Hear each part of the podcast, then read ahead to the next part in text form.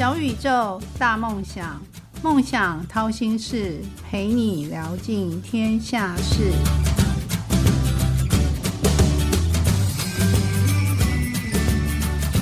欢迎来到梦想掏心事，小宇宙，小小万大大，我是王小小。现代人读书有时候课业压力很大，进入职场以后又有工作压力。就业、谋职、买车、买房，人生的每一个阶段，每一样追求，可能一不小心都是压力。因此，压力或情绪常常会让我们有睡眠障碍，而寻求就医。那现在越来越多人会因为睡不好而去想要去看医生。那门诊中最常见的失眠问失眠问题是什么呢？那如何改善？那今天小小就特别请到思维连锁睡眠医学中心的总院长，同时也是国际睡眠科学与科技协会德国总会暨台湾分会理事长啊，就是江炳颖江医师，这是小小今天为大家请到的大大。那可不可以请江医生自我介绍？好的，王姐您好，各位听众朋友们大家好，我是江炳颖。啊，之前呢是因因因为有一个很好的机会了哈，可以到斯坦福大学去啊进修睡眠医学，好，那当时也成为全台湾第一个去 Stanford 接受完整睡眠外科训练的医师。后来我发现说，事实上，哎，睡眠它可以很容易的跟这些高高科技做结合，比如说穿戴装置，好，比如说这个云端运算、大数据，甚至现在的那个互联网，还有后面的区块链。甚至现在我们在发展的量子量子运算，哇，这个是非常啊，就是说非常一个呃，我们叫 open eye open eye eye eye wide open 的这种，就是眼睛大，就是眼睛一亮的这种呃机会啊，让我们到 Stanford 的时候发现说，事实上这个各各方面的可能性都都都可以去尝试啊。那所以呢，后来我们才因为这样的因缘机会呢，我们才出版了全球啊睡眠科技领域第一本英文教科书。好，那这一本书其实因为它的当时的价值是很高的，所以全世界啊前三大出版社呢，其中一个叫做 Springer，啊总部在荷兰，他们就说，哎，江医师，我们来帮你出版这本书。哦，那后来出版之后，哇，这个大受欢迎啊！哦，光第一版的话，就是它的售价就是一百二十九点九欧元啊。哇，好贵！对，好贵，好贵。后来就赶快，哎，他们那个售价一出来，我们赶快打电话给荷兰的那个 Springer 总部，跟他们说。你这个太贵了，台湾人大概不会买。然后很多大陆可可拿去直接 copy 了。他说没有关系啊，这个欧洲卖的很好啊，依据市场机制，我们还要再涨价呢。好，对，那所以就是说，因为因缘际会，当时其实是因为有一个呃，就是说出国的进修的机会嘛，然后呢，就是选择了 Stanford，然后呢，后来才慢慢的接触到这种跨领域整合的概念，甚至现在还有所谓的 design thinking 设设计思考。好，然后那个啊，destructive innovation 叫做破坏式创新，等等等等，很多很多新的概念，其实都都是当时在 Stanford 啊接触到的。但虽然说当时我们是去学习睡眠医学，但是事实上接触的不只是睡眠医学。嗯，听你这样说，其实睡眠医学其实可以是一个不单是跨界跨领域，而且还是可以跨 AI 的。就是说，可以透过这么多高科技整合来改善人的睡眠品质。是啊。嗯，可是哈，你刚聊那么多专业，我觉得有些听众可能会想要了解你个人呢。那因为我们节目中有一些固定的提问，想说，请问我心目中的这位大大，你觉得自己人生像哪一种水果，或是哪一道菜？其实像哪一种水果，我其实我自己最喜欢的是柳橙。对，那为什么柳橙呢？其实有心理上的因素，也有呃，实际上。的生理上的因素了哈，那我们先讲一下生理上，因为这个是比较表表面的嘛，就大家都都用感知就可以知道的。生理上的因素就是说，几乎啊每一次闻到那个柳橙的味道啊，我就觉得说它是一个健康的感觉，啊就觉得说它是一个很健康的味道。那因为有这种感觉之后，就会想要去吃这个柳橙。啊，甚至喝果汁也都是特别点柳橙汁。好，对，这个是一个生理上的一个感感受了哈。是。那第二个心理上的感觉就是说，因为柳橙一开始呃就是吃的时候是酸的，但它后面是会变甜的。哦，那其实我们个性上就是比较喜欢是先苦后甘的这种感觉。从水果我们也想聊聊，那你刚有提到流程嘛？那是有没有是嗯、呃自己人生中忘不掉的挫折啊？因为但我知道啦，你一路都是过关斩将，都是念名校的，呃，建中又呃又念台大，那有没有忘不掉的挫折？是你觉得嗯心里一直把它放在心里，想要把它完成的，或者你已经走过了，嗯已经突破了？OK，有一个呃，其实可以分两边来讲，一个就是呃个人遇遭遇啊，哈，个人的遭遇在行医的过程哈，事实上有遭遇到一个非常大的挫折。那另外一个就是说，现在心里还是挂心的一个还没有办法改改变的事实哈。那就是说，个人在行医的过程遭遇的挫折呢，是呃之前在第三年住院医师的时候啊，可能大家不太清楚说住院医师是什么。住院医师就是医学系毕业之后，呃，已经考上医师执照了，在医院已经当医生了。但是这这个住院医师的过程是学徒，他可以当医生哦，但是还是学徒，嗯，因为还没有办法独当一面。哦，对，那一般来讲，第第一、第二年的住院医师我们叫 R one、R two 嘛，就是比较 junior resident，、他基本上是就是要跟着呃 senior 的呃就是比较资深的住院医师做，然后或者是主治医师就老师带着做。那那一呃就就在我第三年主呃住院医师的时候，就是比较 senior，哦，已经是呃有比较资深了，对，已经前两年已经累得跟狗一样，学了很多东西了这样子。第三年的时候，在值急诊的时候啊，好，因为耳鼻喉科医师要值急诊，然后遇到一个酒驾发生车祸，然后这个车祸呢，他整个脸啊，这个骨头整个撞碎了，然后碎到连气管的骨头都碎了。好，这个甲状软骨还有气管骨头都都已经碎掉，然后压迫到气管，怕。已经没有办法呼吸了。嗯，哦，后来发现他是一个警察，警察自己酒驾，然后呢、发生一个很严重的车祸。那当时急诊科医师刚好是值班的这个，当时是我同学，我大学同学。他说：“冰影，我我插管插不上去，因为他整个骨头是碎掉的。嗯，他那个呃，就气管插管要帮助他呼吸嘛，他没有办法及时插上去，急抠我，赶快来帮我做气切。那后来当我们就是说第三年主治医师，经过两年累的跟狗的生活，大概就有一些技术了哈。后来就很幸运，当然就是说中间过程还是很紧急的啊，因为在急诊室不如手术室嘛，这么多啊完完整的设备、消毒的各一些过程啊等等都还不是很完善。不过为了救命，好，甚至连灯都没有没有那么那么完整的照明啊，就是要照到那个要做气切、气管切开、紧急气切。你看我眼睛瞪得好大，我觉得好压抑。是是是，所以当时第一个步骤，赶快拿十八号针筒，就是很粗的那个打针的那个针头，嗯，三根直接插到那个气管里面，帮助他呼吸。结果插上去全部都是血，一直喷一直喷，哦，因为里面都是血。那因为光是靠这三根不足以维持他的生命，只能抢时间，所以接下来就要真的要做紧急气切。哦，那好不容易，因为他这个里面都是烂掉的，骨头都烂了，然后血一直一直流一直流，非常难。而且那个急诊室的灯光照明其实没有像手术室这么样的清楚。最后好不容易把它完成了，完成之后就送到加护病房嘛，哈。那后面的事情就是交给整形外科去处理这些骨头啊等等，还有脑脑脑外科、神经外科的医师。结果呢，隔天开会被我们主任钉在墙上骂。我救了一个人呢，他如果当时这个没有成功，当然不是说保证成功嘛，因为非常紧急，有可能失败啊。老师骂什么？我的主就主任是我们老师，他说：“你要做这么紧急的手术之前，为什么没有让家属签手术同意书？万一万一失败了，今天是成功了，他活下来了。万一失败了，你没有让家属同意你做了这个手术，会有什么后果？”嗯，其实老师是在保护你。老师在保护我们，其实是一个很大的挫折啦。因为事实上当时也很紧急，我们自己的压力很大嘛，因为生怕做不好啊，毕竟才刚从第二年就是 R3 sen- junior 对变成变变成 senior 的 R 三而已，就是说稍微学到一些比较成熟的技术，就要面临到这么大的挑战，但是终于完成了，把这个人的命救回来啊！但是呢，后来还是没有没有做，就说。我们讲十分只能做只能做八分啊，后面的两分就是没有签手术同意书这样子。对，当然这个老师的教诲我们是永远记得，对，也很感谢，那就是让我们学到说，事实上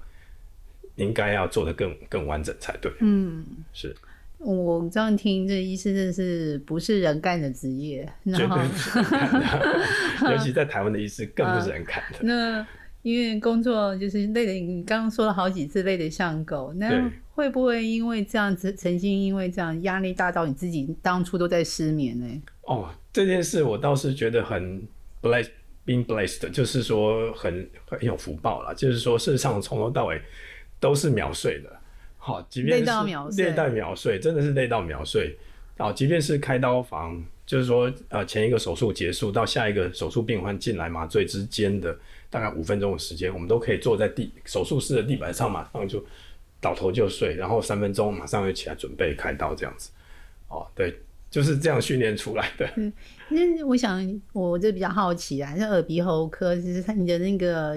医治的过程可以马上看到成果，是但是睡眠没有办法马上看到成果。的确，那我们你会自己是怎么样去评估你你到底为了这个病人进了多少？病人又怎么样来评估医师到底为我的这个这个症状改善了多少？哦，其实这个好，如果这件事情就要从这个呃，是不是能够真正帮病患找到睡不好的原因啊？对，因为事实上要能够睡得着很简单嘛，就是开一颗安眠药或者一颗没效两颗嘛，两颗没效三颗嘛，这是目前台湾九成九以上的医师会做的事情啊。嗯，但是这样做对病人真的是最好的嘛？所以待会后面可以好好聊一聊你是怎么帮助病人找到真正的失眠的原因。是。呃，那小时候你的志愿一开始就要当医师吗？你是是会不会大家说你这么会读书，你长大当医生好了，所以你就当了医生？其实小时候是被洗脑要当医生的，那时候呃，就是说我自己的认知，说我以后长大要当医生，那个时候根本还没念书呢，跟还没上学啊，就还没有上学，所以也不知道成绩到底好不好啊。嗯，对，那主要是因为我的父亲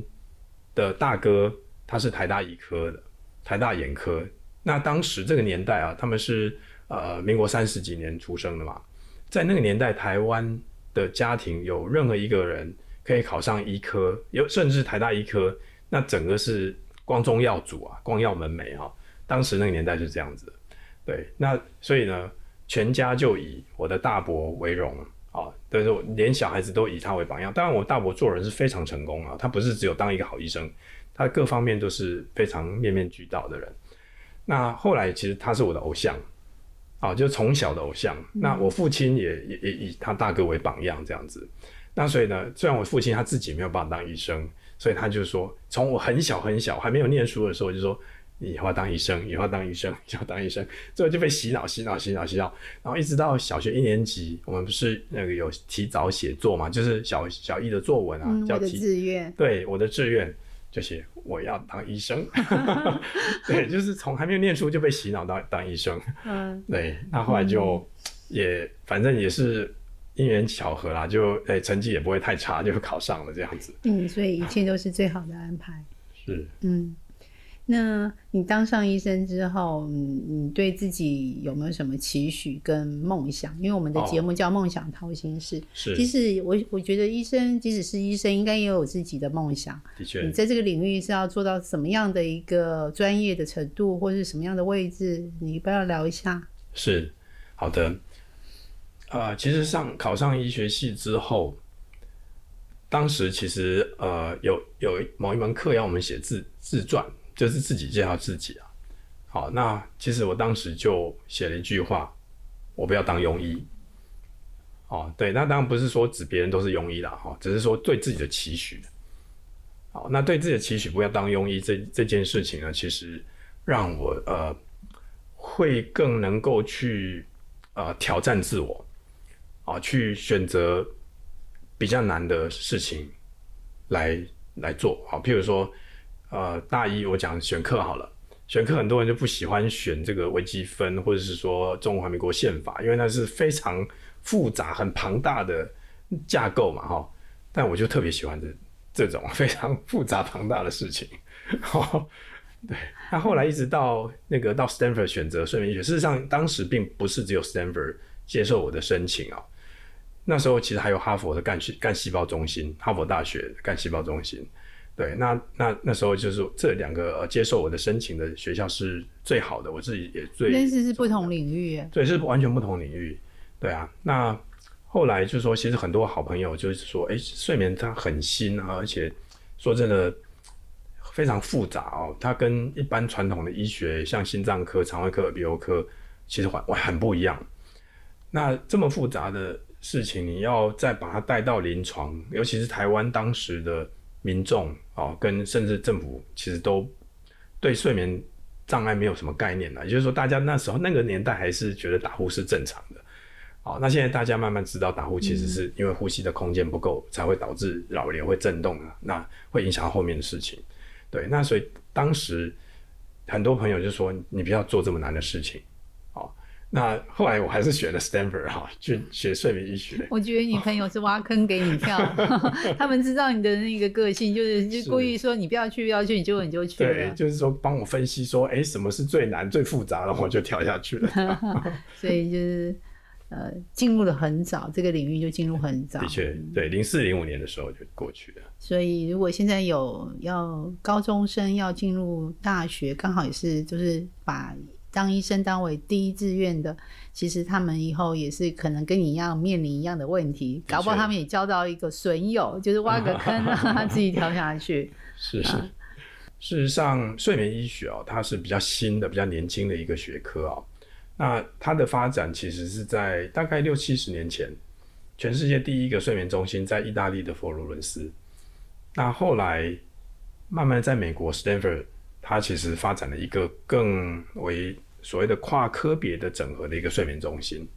那所以我们现在听到了很多的睡眠障碍，包含睡眠呼吸中止，啊，包含这个呃，就是呃，快速动眼期行为异常，啊，还有很多不同的睡眠障碍。我们知道睡眠障碍有八十几种嘛，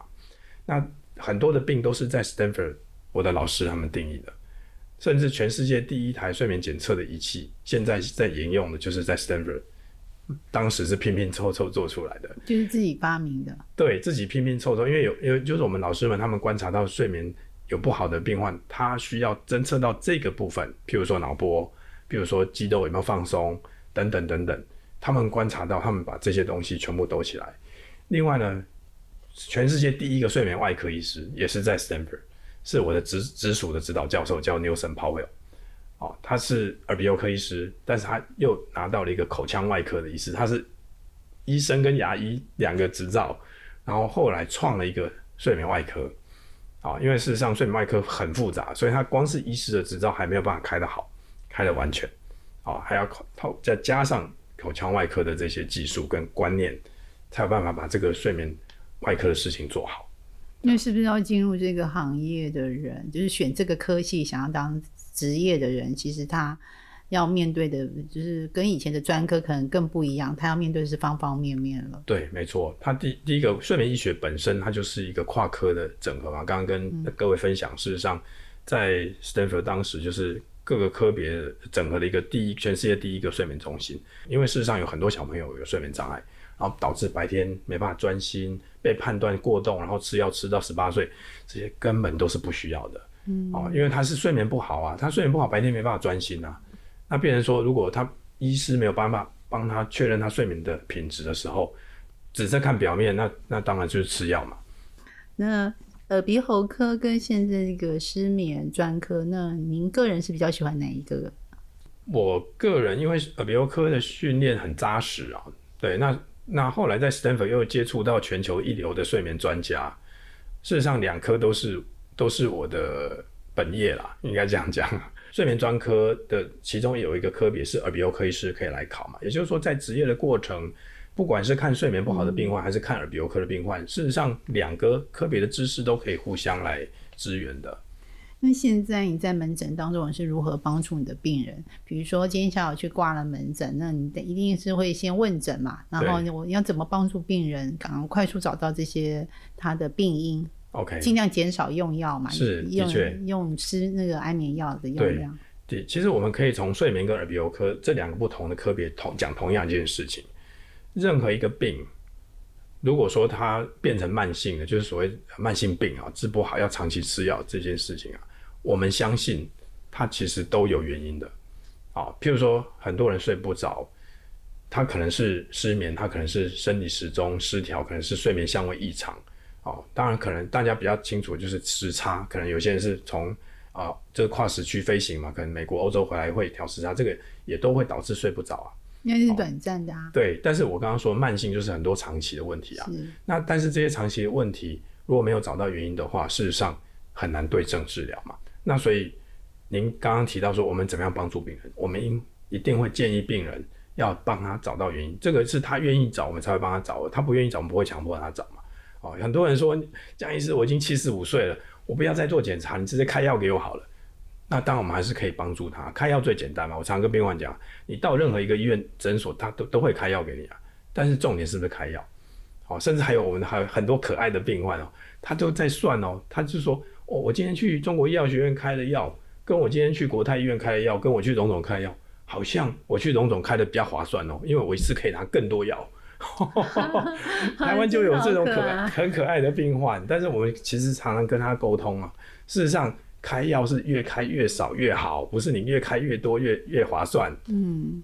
嗯，可不可以教听众如何睡个好觉？最简单的方法，比如说有五个步骤，怎么样可以睡个好觉？我觉得最实用，因为现在可能有些人面对考试啊，或者面对公职场啊，怎么样可以马上就是自己有一个呃很简单的方法可以检测，或者平常就可以练习，马上使用的。其实，在职场上哦，很多呃睡不着、睡不好的朋友们呢，事实上他们是累积了很多的工作压力，而且时间可能一段时间了。那这时候，如果是这这一个族群的朋友们，我们会建议他，您先把压力的来源列表出来。哦，就是说，你可能觉得说，哎，上司对你不好，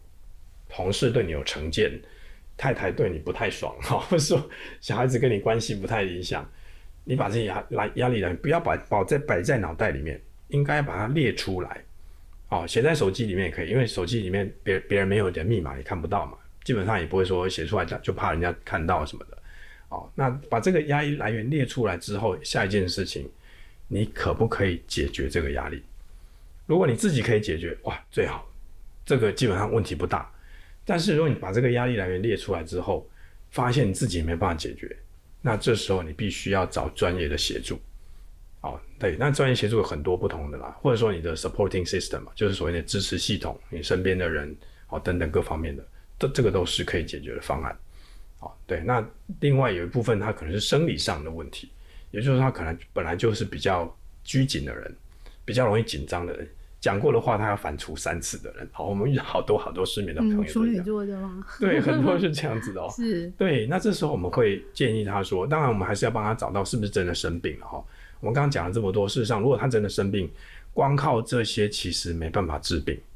好，我们先刚才讲的是说，呃，没有生病的状态之下，他可以自己找压力来源，可以自己做一些调整。好，那这个如果说他真的是这种比较拘谨，所谓 A 型人格哈，做事要求完美哈，处女座又这个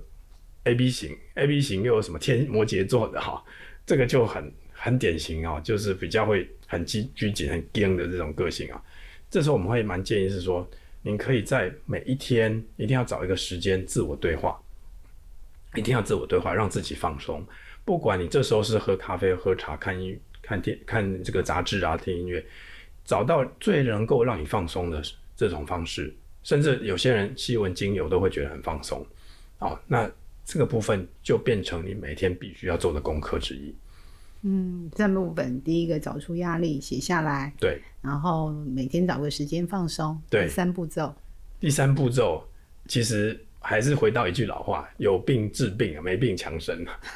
如果真的生病了，你靠这些步骤，说真的不可能有用，要不然我们医生直接还退休还。好还好，你不是叫我直接丢掉手机，是 手机丢掉就工作就丢掉了，对，不可能啊。对，因为现在都离不开手机。对我们这是这不可能请朋友们做做不到的事情嘛。哦，除了当医生之外，当一个良医，那我这一听你就是一个真的是呃百分之百的良医了哎。那有什么是你自己这辈子最想完成的梦想？OK，其实这辈子心中最大的痛啊，事实上是，就是说台湾有很多制度啊，事实上是没有与时俱进的哈。那其实说真的，以前在从 Stanford 回来之后，事实上有很多国际的这种邀约哈，常常会去，譬如说意大利啊，去法国、德国演讲，我们协会又在德国，当时其实是因缘际会被这个选上这个德国总会的秘书长，最后才又因为 performance 表现还不错，又变成当选理事长。那因为有很多很多机会可以出国，其实说真的，我的我的那个飞机都已经是金钻卡了哈，所以一年超过三十次的出国这样子，在疫情前，每一次回到台湾，在台湾的上空眼泪就掉下来。台湾人民是多么的良善，多么的认真啊！台湾我最敬佩的就是台湾人的水牛精神。但是因为政制度的关系，让台湾呢其实非常的辛苦，每个人操到爆肝，然后呢要北漂，就所谓的抛家弃子，这是大家不愿意的事情啊。好，那其实很多很多事情可能可以 Google 我的名字，因为我写了有一些这个文章在报章杂志上啊，但是这个是批评时政啊，有时候可能会得罪很多人，但是不适合在我们节目当中谈啊。事实上，就是说我心中最大的痛是台湾的。制度一直没有办法建构一个完良善的制度。我们说美国人好了，美国人聪明优秀的人其实没有台湾人多，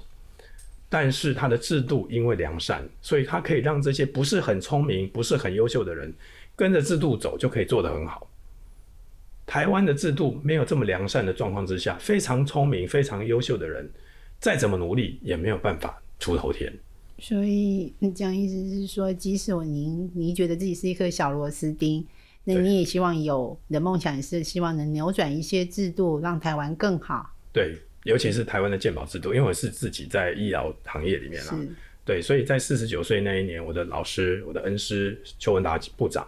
他鼓励我说：“冰，从我从你念书一直到现在，已经那时候他鼓励我考博士班的时候是我是四十九岁，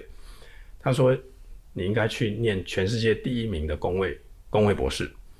好，那全世界第一名就是约翰霍普金斯大学。那我现在念的是医疗政策与管理研究所的博士班，现在是博士班三年级已经结束了。嗯，快了，再差两年就可以毕业了。哎，Hopkins 要求非常严格，可能不止两年。哇，你这么优秀，一定没问题的。没有没有，希望。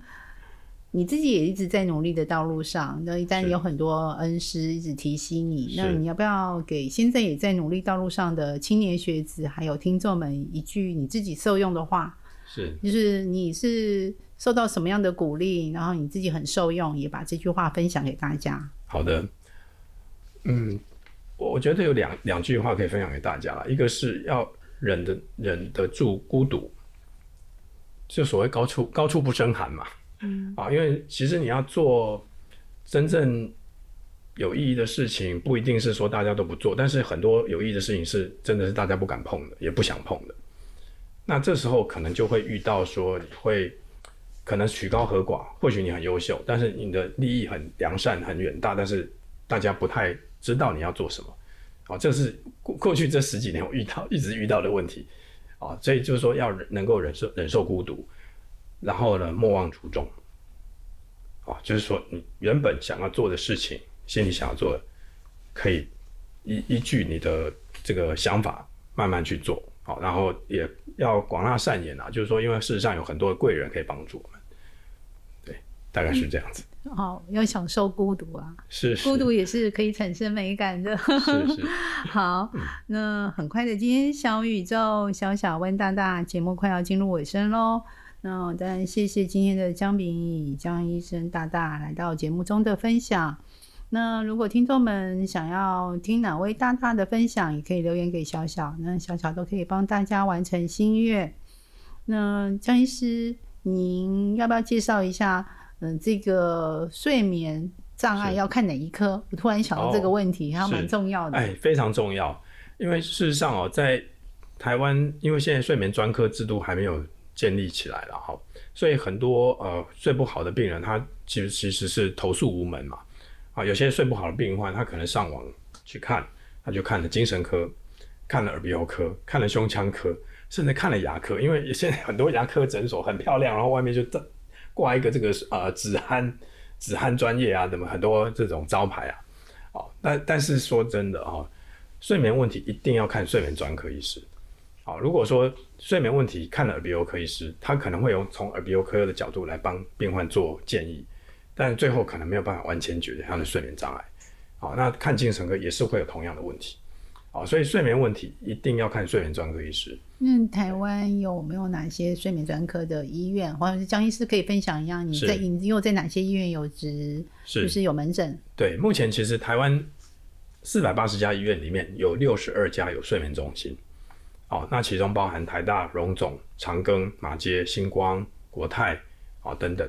那另外我们在台北的内湖科学园区开设了全台湾第一家睡眠专科诊所。啊，叫做思维睡眠医学中心。好，那这个部分它的设备其实跟医院是一模一样的。嗯，哦，对，所以这个部分都可以让民众们参考。哦，有需要的话，真的是要看睡眠专科，而不是看耳鼻喉科或精神科。呃，那我们今天真的非常荣幸请到江医师，然后感谢也感谢江医师教我们很多可以治疗 失眠的一个小小偏方。那。嗯，美好与成功都不是偶然。曲曲折折的闲心事，到底练了什么绝学，沾了什么秘方，才能够一路向梦想靠近？快来掏心事，用一杯咖啡的时间，小宇宙小小问大大，与你一探究竟。我们谢谢今天的江医师，江医师，我们跟听众说再见喽。好，各位听众朋友再见喽，谢谢，谢谢谢江医师。